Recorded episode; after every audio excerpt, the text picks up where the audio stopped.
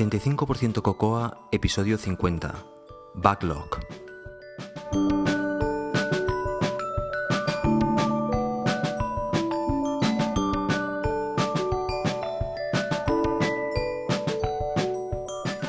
Acabando de volver de vacaciones.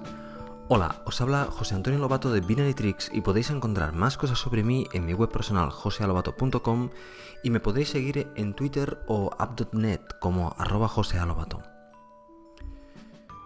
Pues como os decía, justo que casi que acabo de volver de vacaciones. No es cierto porque este año solo, solo he disfrutado de 15 días, pero ha sido unos 15 días un poquitín especiales. La verdad es que han cundido mucho.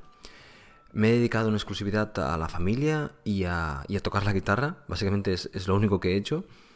Y, bueno, la desconexión después de la presión del, trabajo ha ido muy bien y he recuperado un montón de energía para volver a la carga a tope. Ha estado muy bien. Antes de comenzar el podcast, os quería contar una curiosidad que me acaba de pasar. Justo hace un ratito antes, eh, cuando estaba, cuando he comenzado a grabar la segunda parte del, podcast que quería grabar, me ha pasado que me he dado cuenta que por error he borrado parte de, los archivos que tenía, que tenía ah, grabados. Y en mi día.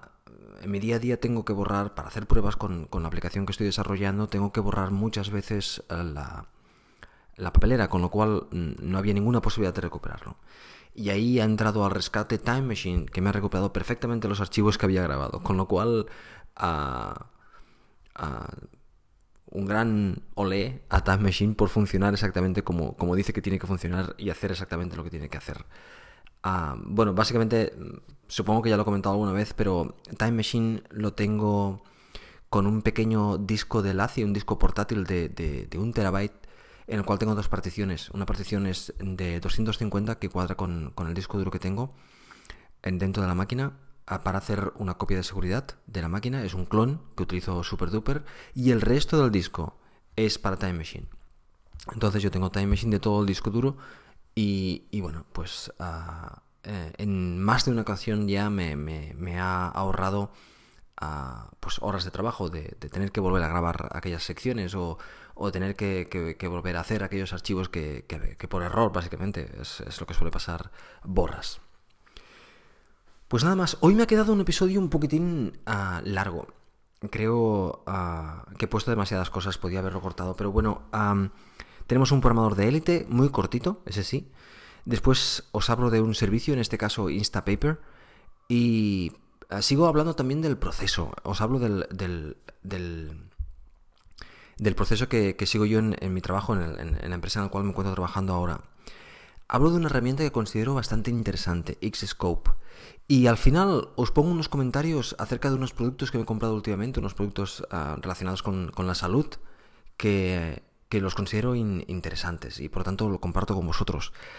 Ah, como ya sabéis, este podcast es lo que llaman un enhanced podcast, lo cual significa que está dividido por secciones y que si alguna sección no os interesa o simplemente no cumple vuestros estándares de calidad, las podéis pasar adelante y, ya está. De la misma forma, también puede servir para volver a reescuchar o refrescar alguna sección en algún que, otro episodio. En, la aplicación de iPhone que utilicéis nuevamente para escuchar eh, este podcast, seguramente podéis pasar por los diferentes capítulos pues lo dicho, está dividida en secciones y ah, podéis utilizar esas secciones para, navegar por el podcast. Pues nada más, eh, eso es todo, que lo disfrutéis.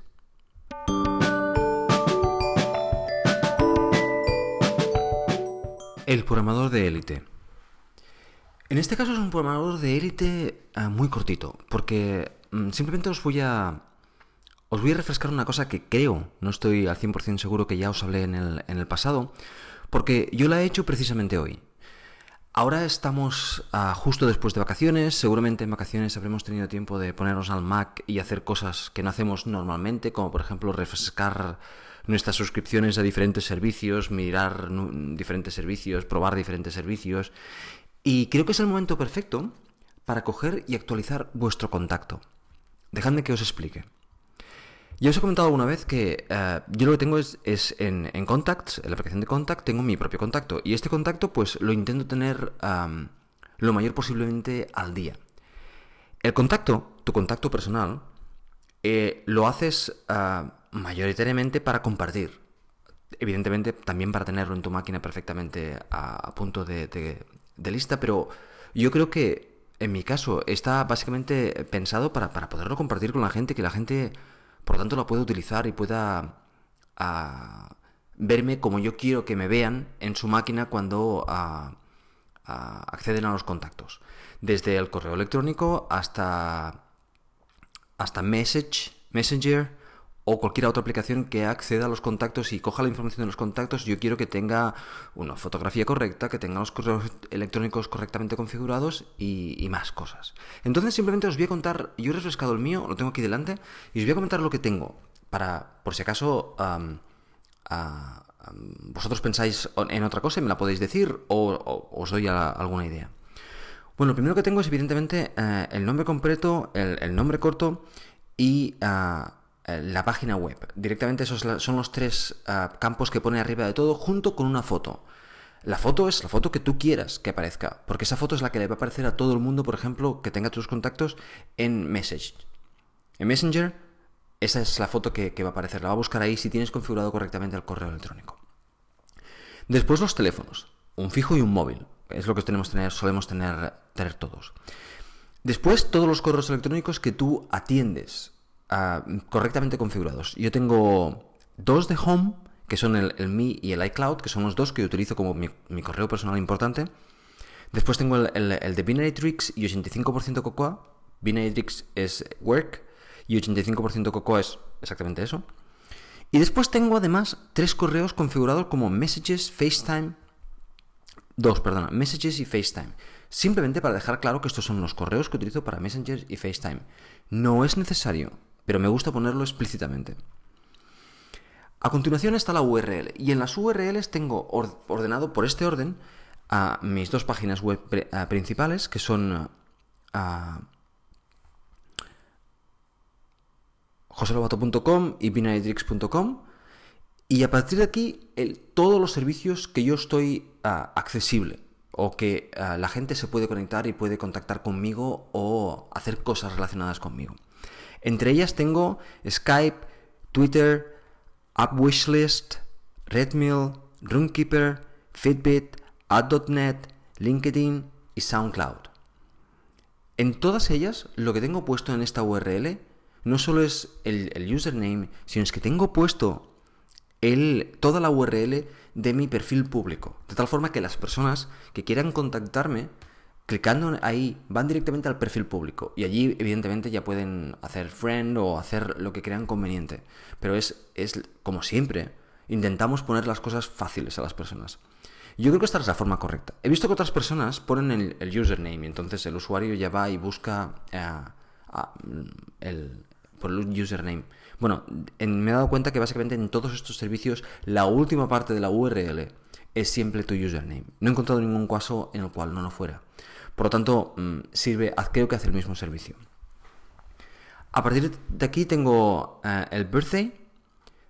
Tengo en una sección aparte Gtalk, porque básicamente estoy available en Google, no lo utilizo, pero mm, la gente me puede contactar por aquí también. Después tengo mi dirección personal. Esto es, mm, vosotros decidís si la ponéis o no lo ponéis. Ah, pero poner la dirección personal, vaya, no tiene por qué ser peligroso inicialmente. y después en las notas, ah, en la parte final, en las notas, aquí básicamente explico alguna cosa que, a mí me interesa que la gente que eh, lea ah, o tenga información encuentre ah, asociada a mí. Una pequeña biografía, la misma que por ejemplo ponéis cortita, la misma que por ejemplo ponéis en, en LinkedIn, eh, estaría bien ponerla aquí. Una pequeña biografía que diga pues lo que eres, lo que haces eh, y cosas importantes que tú quieres que la gente comparta. Muy bien, pues este contacto lo tienes aquí en tu máquina y lo que tú quieres es que la gente te pueda contactar. Pues lo que puedes comenzar haciendo es enviándoselo a todas tus personas de contacto. He actualizado mi contacto justo después de actualizarlo y tenerlo fresquito y nuevo, cosa que debemos hacer cada año. he actualizado mi perfil, aquí tienes el nuevo contacto por si quieres actualizarlo. Y la gente cuando lo recibe por correo electrónico, simplemente clicando botón de la derecha, eso se puede poner como instrucciones en el correo electrónico, a añadir a, contacto reciente o sobreescribir y tal, y pueden sustituir tu contacto anterior con el nuevo. Después, es interesante tenerlo en algún sitio en, la, en la web, de tal forma que puedas poner enlaces a él. Con lo cual, por ejemplo, en tu correo electrónico, en la firma de tu correo electrónico, puedes poner un contacto a un enlace a tu contacto. Para tal, lo que debes hacer es exportar este contacto como B-card. Y en la B-card ya se incluye toda esta información. Incluye desde la imagen hasta todo, todo el resto de información. Por tanto, exportalo como tu B-card, ponlo en la web y pon en tu header de correo electrónico un enlace ahí. Puedes contactarme utilizando mi B-card o bájate mi B-card y actualiza tus datos, lo que sea. ¿vale? Y de la misma forma, en tu página web puedes poner un enlace a tu B-Card para que la gente se la baje. Eh, la gracia de bajarse esta B-Card es una W-Card. Esta B-Card es que una vez bajada, simplemente haciendo doble clic te irá directamente a Contacts. Por lo tanto, la gente automáticamente tendrá tu contacto actualizado. Yo creo que es interesante hacer un pequeño esfuerzo para que la gente que tenga la información tuya la tenga como tú quieres y, de, la calidad que tú quieres. Por lo tanto, prepárala, cuídala, mímala y envíes a las personas para que estén actualizados y tengan ah, tu contacto correctamente. De tal manera que tu imagen también está reflejada en tu contacto. Pues nada más, yo lo he hecho hoy, lo he refrescado hoy y voy a comenzar a distribuirlo ya. Y, bueno, ah, ahí está ese consejo para que, para que la gente tenga vuestro perfil actualizado en sus máquinas.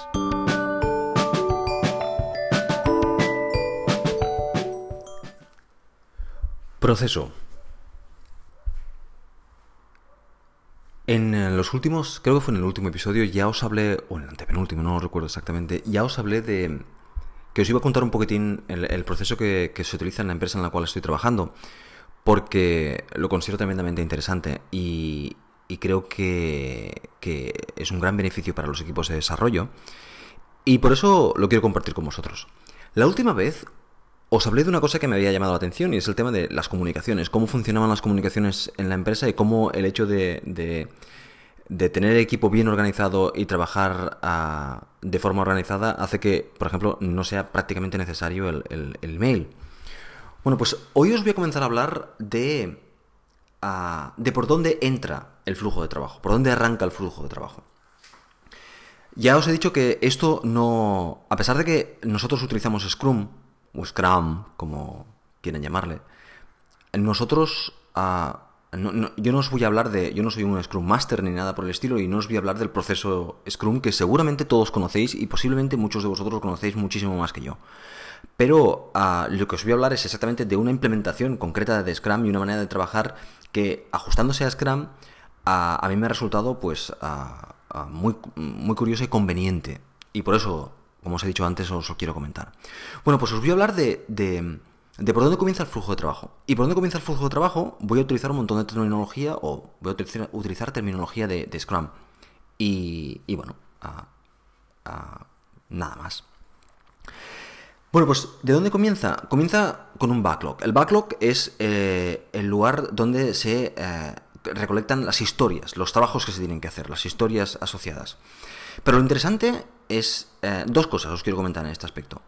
Hay un backlog, que es donde se van coleccionando estas historias, pero estas historias mm, llegan al backlog. O sea, nosotros no las metemos, sino que nos llegan al backlog. ¿Y, de, dónde, de dónde llegan? Ah, bueno, pues las historias llegan de diferentes puntos. Mm, eh, eso es lo que yo he aprendido. No, no hemos comentado exactamente porque yo, he entrado en una empresa que está ya funcionando a a todo tren, podríamos decir, y entonces veo cómo van funcionando las cosas. las historias que entran en, el backlog ah, vienen de diferentes sitios.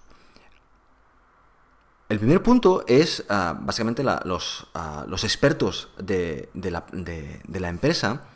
son los que van mandando, los gurús de la empresa, son los que van mandando en la dirección en la cual tiene que llegar el software, tiene que ir el software. Por lo tanto, piden requerimientos que se Ah, después de, que ah, las personas discutan entre ellas, se condensan en historias que dicen que queremos que el software haga esto. Y entonces se crea una, historia. Y que, entra en el backlog y se pone al final del backlog, podemos decir. Ah, hay otro, otra manera de entrar en el backlog. Y es que la gente en los foros de usuarios piden funcionalidades y estas mismas personas evalúan esta funcionalidad y la meten en el backlog. ¿Vale? Eso es un punto de entrada, como os podéis ver, os hablo de, una forma muy, genérica, y es porque yo no participo en ese, caso. En algún momento, estas personas quieren hacer una cosa y no saben exactamente la mejor manera de hacerlo en cada plataforma, en Mac, en Windows, pues lo que hacen es pedir a los equipos, entonces sí que se utiliza el correo electrónico, es en los únicos momentos en los cuales se utiliza. Queremos implementar esta funcionalidad, de, decirnos ideas de cómo es la mejor manera de implementar esto en Mac, por ejemplo, cómo funciona esto en Mac, o cómo podemos hacer esto bien en Mac. Y entonces nosotros ahí que participamos poniendo un poquitín de nuestro conocimiento de, como desarrolladores en la plataforma Mac en este caso. Y esto después rebota y vuelve al backlog. En definitiva, en el backlog nosotros tenemos esas, esas, ah, esas historias. Los jefes de, equipo reciben esas historias y las van puliendo un poquitín a nuestras espaldas. De tal forma que cada jueves nosotros tenemos lo que se llama un, un grooming session. Y en esta grooming session lo que, lo que hacemos es ir historia por historia, discutirla y utilizando el póker a evaluarla, darle un peso a esa historia, un peso en esfuerzo a, esa historia. Nosotros tenemos por norma que las historias no pueden ser grandes, tienen que ser historias ah, no superiores a, tres puntos en este caso. Una historia de cinco puntos se tiene que, se tiene que romper en, en, historias de, de, medio, uno o tres puntos, uno, dos o tres puntos. Y, bueno, es, una decisión que, se tomó mucho antes de que yo entrara en la empresa, por lo tanto ah, lo seguimos de esta forma. En esas grooming sessions, que son de una hora y media y son cada jueves, ah, lo que se hace es exactamente eso, es ah, coger las historias y cortarlas en trocitos y crear historias más, más asequibles o más controlables y además darles un peso. Hay unos baremos de peso que, están establecidos conociendo el software, por lo tanto el peso se da basado en el esfuerzo y la experiencia de las personas y todos Incluso la gente que entra nueva o los becarios votan en, el póker. O sea, no, hay el hecho de yo no sé de esta funcionalidad, no voto. No, todos votamos en, eso. De tal forma que tú puedes votar un 5 y, cuando votas un 5 pues te van a preguntar, ah, bueno, ¿por qué un 5? Explícalo. Porque pues yo creo que pasa esto, pasa esto. Y entonces otras personas ah, te van a dar su opinión de por qué eso pasa o por qué eso no deja de pasar o puedes realmente aportar conocimiento. Eh, esto a mí lo bien que funciona me ha sorprendido, porque el, realmente cuando después ves las, estadísticas de los, de los esfuerzos que utilizamos en hacer las historias, pues son impresionantes como realmente van cuadrando. Y, y, claro, en, verdad el, juego este del póker lo único que hace es realmente compartir conocimientos eh, en el equipo. Y lo interesante de estas sesiones es que cuando llega al final del sprint, las historias que están arriba del backlog, que se ordenan evidentemente por, importancia, ya son, se pueden coger directamente y están preparadas directamente para, para comenzar el, nuevo, el, siguiente sprint. O sea, lo que se hace aquí es un trabajo de, ir puliendo cada jueves para preparar las historias que se van a trabajar en el siguiente, en el siguiente sprint. Bueno, pues el backlog es, el punto de entrada para, para, los sprints y es el punto de entrada de, trabajo. A, las historias están, están ordenadas en, en, en, en, orden de, importancia, en orden de, no importancia, de las, en orden que se quiere hacer. Lo que quieres que vaya en el siguiente sprint va arriba y ah, al final ah, lo que queda arriba, los 30, 35 puntos que quedan arriba son los que van a entrar en el siguiente, en el siguiente sprint. Hay un montón de cosas más, como cada historia está asociada a un epic, que es un trabajo más grande y tal, y, hay una, una, una, rampa de evaluación de, de, si estamos en target o no estamos en target y tal, asociadas al, al, al backlog o a la velocidad de, trabajo. Pero bueno, lo que os quería comentar es la manera de trabajar con el punto de entrada de, trabajo que se tiene que hacer, discutiendo cada una de las historias, cortándolas en trocitos si son necesarios, evaluándolas y dándoles puntos a cada una de las historias para que estén preparadas, para que entren en el siguiente paquete de, tareas a, a hacer, ya en el cual todos conocemos todas las historias que van a entrar, todos sabemos ah, cuáles son los puntos débiles y en esta discusión que se hace de cada una de las historias, evidentemente la persona que está delante del, ordenador cogiendo notas ah, va poniendo todos los acceptan ah, criterios de, la historia, o sea, las cosas que se tienen que hacer para que esa historia sea aceptada y cualquier otra idea que hayan dado los desarrolladores también se pone ahí para que eh, la persona que coja esta historia ya tenga toda la información que se discutió en aquel día. Muy interesante, muy lógico y muy efectivo. Porque lo importante es eso, efectivo. Sabemos perfectamente qué trabajo vamos a tener en el siguiente, lo sabemos todos, los hemos discutido todos, todo el mundo tiene la información de todo y, todo el mundo puede opinar, todo el mundo sabe hacia dónde vamos y, qué trabajos ah, vienen después y cuáles son los puntos fuertes y los puntos débiles y los puntos complejos y los puntos fáciles de cada una de las, de las, de las tareas. Y ayuda a que todos en el equipo vayamos ganando conocimiento y compartiendo conocimiento del, trabajo que se, que se está haciendo. Muy interesante.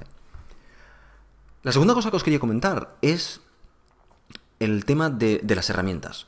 Ah, yo siempre he sido de estas personas que he dicho, no, las herramientas no son importantes, lo importante es el equipo, el trabajo en equipo, y si todo se puede hacer con, papel y boli, este tipo de cosas.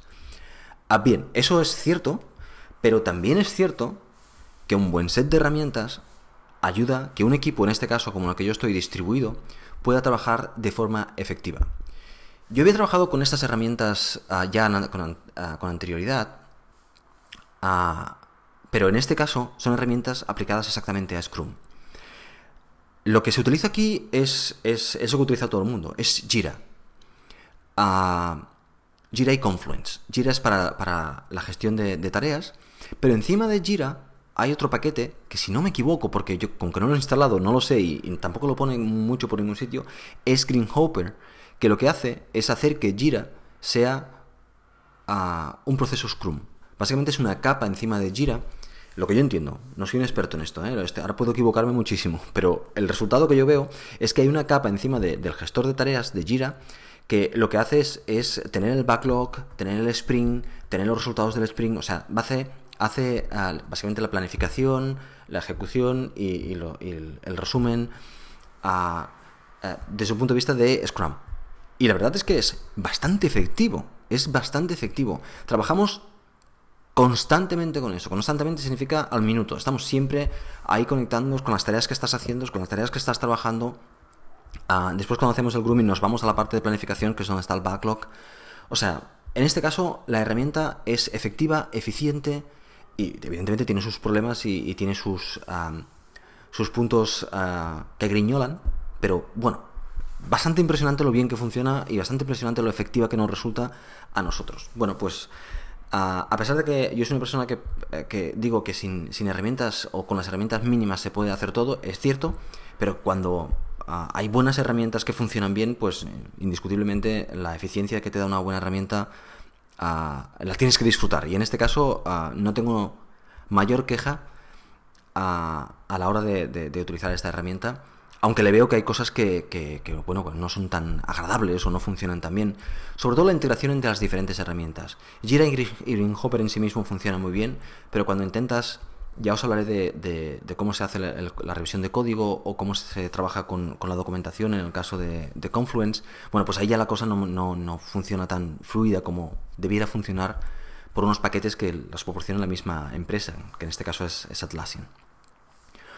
Bueno, pues esto era el tema del que os quería hablar hoy. Ah, un poquitín comenzando por el principio y es ah, por dónde entran, entran los, ah, los datos. El flujo de trabajo.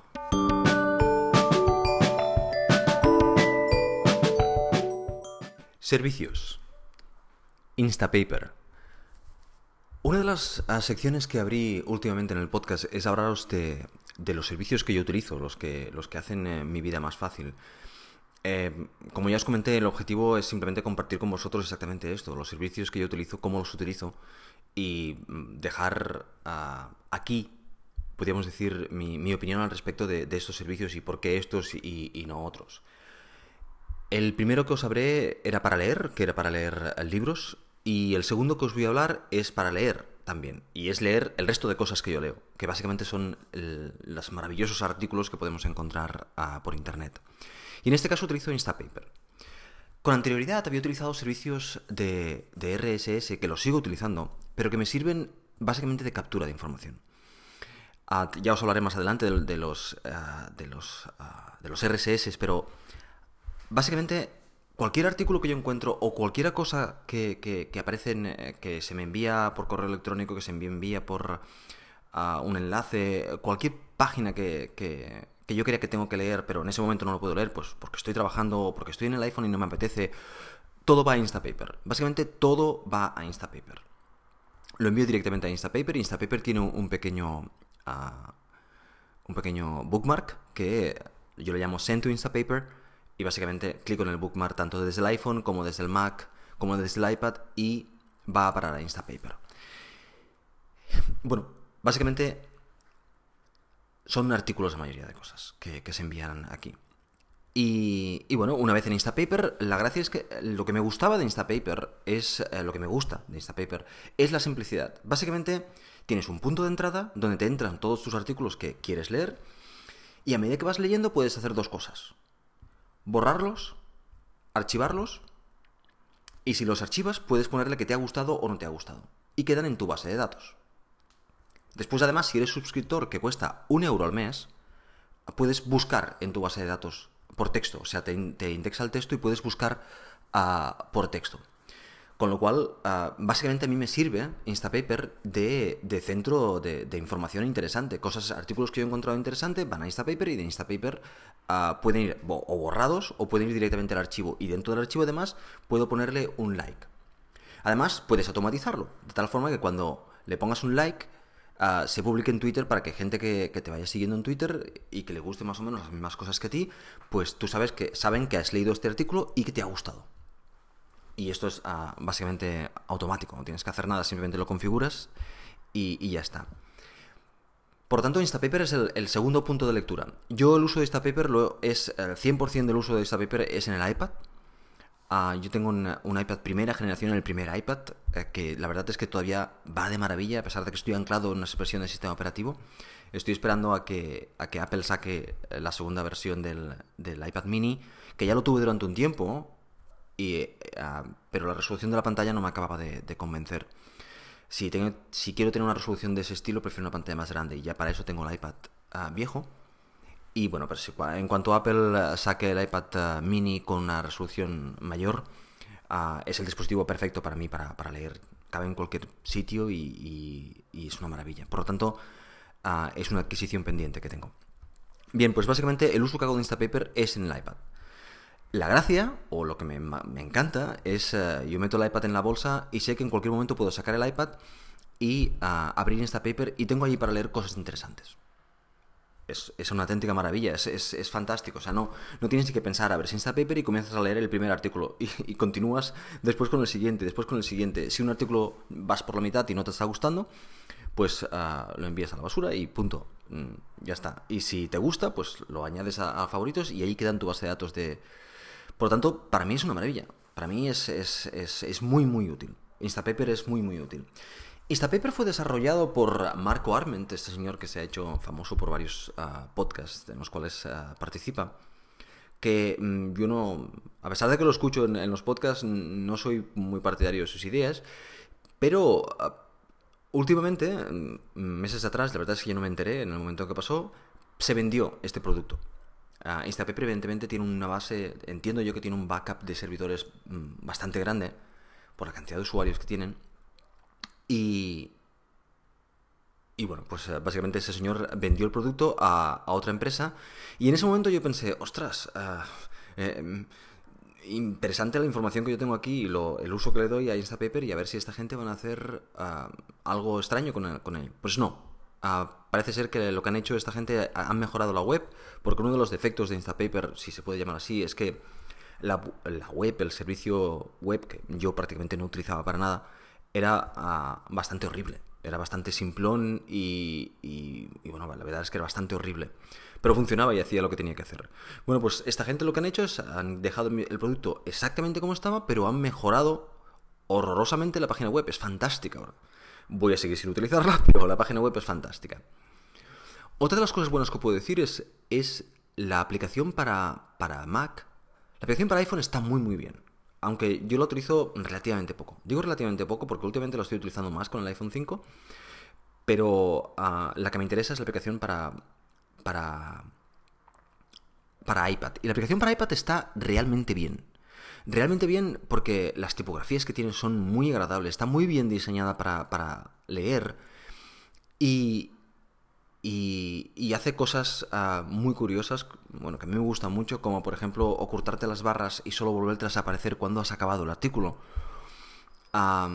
como lo puedes configurar para que por la noche invierta los colores, que sea el fondo negro y el texto en claro, y, durante el día que, que, sea el texto en claro, el texto en oscuro y el fondo en blanco. No es completamente blanco, es un color como de papel, como de papiro, está, está, muy bien conseguida. Solo hay una cosa que, le echo de menos, y es que en, eh, la aplicación que os hablé la última vez, que es la aplicación para leer libros, cuando por encima de, en cualquier lugar de la pantalla muevo el dedo hacia arriba, aumenta la, luminosidad, y cuando muevo el dedo hacia abajo, aumenta la, disminuye la, luminosidad. Eso es tremendamente útil, la verdad es que va muy bien. Instagram, Instapaper lo tiene en un menú. Sacas un menú y ahí puedes controlar la, intensidad de, la, de, la, de la luz de la pantalla. Puedes ajustar los márgenes, puedes cambiar la tipografía, de letra más grande, letra más pequeña. Ah, tiene un montón de pequeños detalles que está muy bien para leer. La verdad es que yo disfruto muchísimo con Instagram. Y por lo tanto, antes utilizaba, por ejemplo, Reader para leer bastante y leía bastantes artículos en Reader.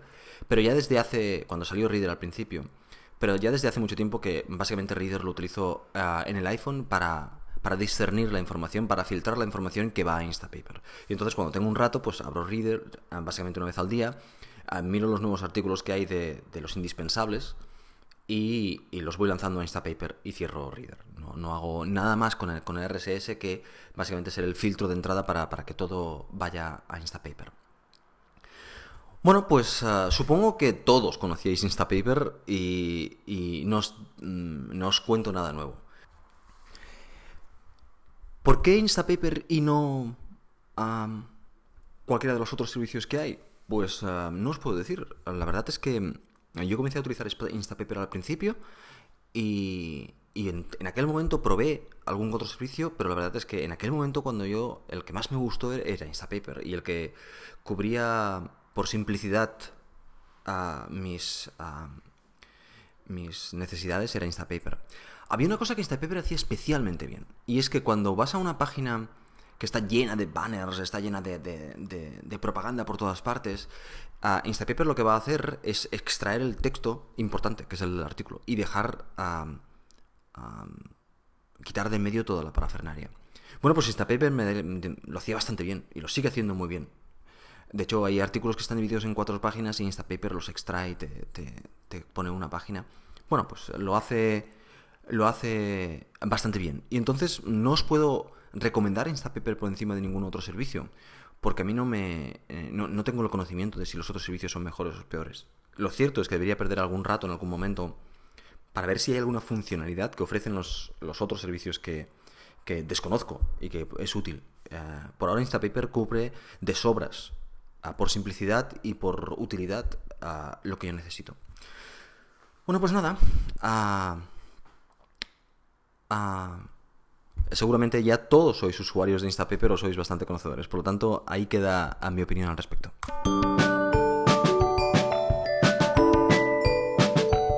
Los que sois asiduos al podcast sabréis que normalmente no, os hablo de, hardware, no os hablo de, dispositivos, no os hago ah, lo que se llaman revisiones de, algún producto. Pero sí que en alguna, alguna ocasión os he hablado de algún producto interesante que, yo he, que yo he adquirido. Hay una cosa que siempre me ha llamado mucho la atención y que creo, creo que, es el futuro de, todos estos ah, dispositivos móviles, es el tema de la ayuda médica que nos puedan, nos pueden proporcionar. Los dispositivos móviles a día de hoy nos facilitan la vida considerablemente, haciendo ah, que hagamos las cosas mejor y haciendo que podamos hacer más cosas. Y eso es muy interesante. Pero yo también mm, creo que estos dispositivos nos deben ayudar a, a, mejorar nuestra salud física de alguna forma, o a monitorizarla, o a tener más información acerca de ella. Y siempre he estado alerta a cualquier dispositivo al respecto que, pueda salir. Han salido muchísimos, pero yo nunca había hecho la inversión de, comprar ninguno. Y esta última semana, hace un par de semanas, he comprado un par de dispositivos que creo que, que vale la pena que os comente. No solo por, porque a mí me gusten, sino además porque desde el punto de vista de, desarrollo de software creo que, va a haber muchas oportunidades en este campo. Creo que va a haber muchas cosas en este campo que, los desarrolladores podemos ah, participar. Bueno, en definitiva, a lo que iba. tenía muchas ganas de comprar un par de, de- de dispositivos. El primero es una báscula, una báscula de estas ah, que de forma desatendida tú ah, te pesas y ah, suben tus datos a, internet y te ayudan en, varias cosas y tal. Bueno, pues ah, después de mirar varias, ah, me decidí por la Within WS30, que podríamos decir es la, la pequeña de las, de las que tienen ellos. Después me he dado cuenta que a lo mejor he cometido el error de comprarme la, la barata, podemos decir, cuando comprando la, la siguiente, la, la más cara, ah, podía, haber disfrutado de una funcionalidad que ahora he, notado que me, hace falta un poco. Pero bueno, ah, no lo compré exactamente por el precio, lo compré porque esta la servían de inmediato y las otras ah, pues tardaban tres o cuatro días en servirla y quería tenerla ya y, lo hice de esta forma. Error. Bueno, es- eh, espero aprender de estos errores. Bien, ah, bueno, pues esta báscula básicamente lo que hace es, lo siguiente. en, en casa somos cuatro, pues la báscula te ah, puedes pesarte con ella cada mañana y si has creado las cuentas correctamente en su página web, pues eh, la báscula está conectada a Wi-Fi de tal forma que van a subir los datos. Estos datos además te aparecerán en su aplicación de, de iOS. Con lo cual tú tendrás tu, ah, tus datos de, tu peso y tal. Y a partir de aquí, pues hay varias funcionalidades que puedes añadir, como por ejemplo ponerte un límite de peso, mm, qué peso que quieres perder, bla, bla, bla. Una serie de funcionalidades asociadas que ellos intentan sacar ah, más provecho de, de este dato. La báscula en este caso solo mide, mm, básicamente, pesa, no hace nada más. Mientras que la otra, pues pesa y mide la cantidad de grasa corporal, la, la calidad del aire, una serie de parámetros más que, bueno, pueden ser de, utilidad, sobre todo la, grasa. Bien, pues eso me gustaba. Mi mujer no está tremendamente contenta con ella. Es broma, sí, sí que está contenta. Ah, pero quería complementarlo con otro, otro dispositivo que llevara encima. Y en este caso me decidí por el ah, Fitbit mm, Flex, que es básicamente una pulserita. Una pulserita que eh, está muy bien hecha, la verdad es que está muy bien diseñada y funciona muy bien, y básicamente hace mm, dos cosas. Eh, tiene un, Dentro de tener una serie de, dispositivos de medida que lo que hace es eh, medir los pasos que, vas haciendo. Si estos eh, son pasos de una actividad eh, de baja intensidad o de alta intensidad. Y aprovechan esto también para adaptarlo al sueño, o sea, mide la calidad de tu sueño. De tal forma que antes de irte a dormir le dices a la pulsera, me voy a dormir, y cuando te despiertas, me despierto, estás tú informando a la pulsera de que has, dormido ahí. Él único que hace es, ella, la pulsera lo único que hace es medir los movimientos que haces. Y entonces a partir de aquí, ella saca sus conclusiones al respecto de si has dormido bien, si te has despertado incluso, y este tipo de, cosas. Y Fitbit además tienen ah, su página web donde se van a subir todos los datos, Ah, se comunica directamente con la aplicación iPhone o lo puedes comunicar ah, mediante una, una pequeña llavecita al Mac. Y, bueno, la gracia es que esta gente de Fitbit además comercializa una, una báscula que, que podía haber adquirido al mismo tiempo. Pero me gustaba más la de la de la de Withings. Y entonces ah, la compré porque leí que podía ah, unirlas. O sea, pasar la información de una a la otra. De tal forma que en, en la aplicación de Fitbit para, para iOS tengo ah, el, el peso. Y no solo eso, sino que también en- para correr yo utilizo Runkeeper y los datos también los transmite directamente a la aplicación de, de Runkeeper, con lo cual en Runkeeper también tengo los datos del, peso. Esto me refiero a, la báscula. Bueno, ¿por qué os comento todo esto? Eh, los dispositivos inicialmente me los he comprado porque me ha hecho gracia. Me, hacía gracia tener estos dispositivos. Pero resulta que me han servido para sacar un montón de conclusiones acerca de mi rutina diaria. Ah, la pulserita viene con un límite, un límite mínimo a conseguir diario de 10.000 pasos. Bueno, pues eh, automáticamente te das cuenta de lo sedentario que es nuestro trabajo. Mientras que mi mujer llega a las 5 de la tarde con 7 o 8.000 pasos ya, yo a duras penas tengo 1.500. Y es porque realmente nuestro trabajo es de estar sentados. Y eso teniendo en cuenta que yo las reuniones las hago de pie. O sea, las reuniones las hago delante del Mac y tengo unos auriculares con un cable muy largo y me voy moviendo por la sala mientras, mientras voy haciendo la reunión. Lo que pasa es que hago muy pocas reuniones. Pero, pero bueno, ah, esa es la, la conclusión principal. Y es que si no voy a correr un día, el llegar a los 10.000 pasos me cuesta. Y los 10.000 pasos yo pensaba, cuando la compré, que sería un dato, ah, un dato mínimo para gente que hace poco ejercicio y que sea fácil de conseguir. Es tremendamente fácil de conseguir si en tu rutina diaria te mueves mucho. Pero si en tu rutina diaria, en tu trabajo, estás muchas horas delante de un ordenador, pues chicos, es difícil de conseguir. Por la tarde entonces sale, pasa a pasear y cuando das un paseo bien largo con los peques y te mueves de aquí para allá, pues más o menos, con más o menos facilidad puedes conseguirlo. Pero bueno, ah, el primer día no lo conseguí, el segundo día fui a correr y sí que lo conseguí, el tercer día no lo conseguí y el cuarto día fui a correr y ese día lo volví a conseguir. O sea, básicamente me hace falta ir a correr para poder conseguir estos mínimos 10.000 pasos que, después leyendo en, eh, por internet eh, no es gran cosa, o sea, no es eh, ninguna maravilla de, andar los 10.000 pasos. Bueno, pues eso es ah, una conclusión curiosa. La siguiente conclusión es el sueño. Ah, bueno, pues la verdad es que mientras que mi mujer parece que duerme mucho más plácidamente que yo, yo no duermo, no duermo relativamente bien. La conclusión que he sacado es que dependiendo del día que he tenido, si es un día que las cosas han ido más o menos bien y si es un día que he salido a correr, ah, pues parece ser que me voy a cansar a, dormir mucho más descansado y o mucho más cansado y relajado y duermo perfectamente todas las noches. Pero esta semana, por ejemplo, ha habido un par de semanas que de sueño efectivo, evidentemente todo esto son datos que se tienen que coger con pinzas, pero mejor tener datos que no tenerlos. De sueño efectivo ha habido días que han sido una hora, una hora y media. Y es porque los peques por la noche se despiertan, tú estás medio despierto, eh, te mueves demasiado porque estás eh, nervioso, eh, no estás en un sueño tremendamente profundo como para estar quieto en la cama durante un par de horas, por ejemplo. Bueno, pues nada, ah, como conclusión de esto es que, bueno, si somos ah, desarrolladores de software y estamos delante de un ordenador, más vale que tengamos algún hábito de hacer deporte o de pasear, cualquier cosa que sea movimiento, porque estar 8 o 10 horas al día sentados, incluso de pie, no andando, no es ah, muy saludable. Parece ser que no es muy saludable. Y peor si no solo estamos ah, sentados, sino que eso dura años y años y años. Pues creo que podemos llegar a, la mayoría de edad con, con... Bueno, la mayoría de edad me refiero a edad adulta, con uh, diversos problemas uh, debidos, debidos a esto. Por tanto, cosas que ya teníais uh, clara, que tenemos que hacer deporte, está clarísimo, pero el tener datos que te lo corroboren es, es, es importante y bueno, a mí me, me ha gustado. No es que quiera venderos estos productos, en el mercado hay seguramente mucho mejores. Yo he cogido estos dos y he evaluado estos dos y, a mí me, han gustado. Pero, por ejemplo, hay otra de Jambone que se llama Up, que parece que hace muchas más cosas y tiene un precio más o menos similar. Bueno, a mí me gustó más esta y cogí esta. No hay ningún motivo. De hecho, si hubiera algún motivo sería la coger esta de Jambone porque Jawbone, Jawbone, se ve, Jawbone, J-A-W Bone, porque hace muchas más cosas. Entre ellas me ha gustado una funcionalidad tremendamente curiosa, y es que te despierta de la siesta al cabo de 26 minutos.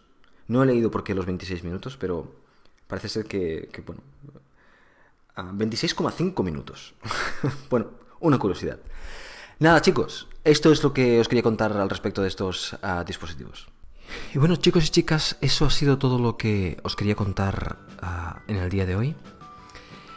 Ah, ya sabéis, si queréis poneros en contacto conmigo, podéis hacerlo a través de 85%cocoa.gmail.com Y como siempre os digo, y en este episodio un poquitín con más énfasis debido a la última sección de la cual os he hablado, a seguir corriendo.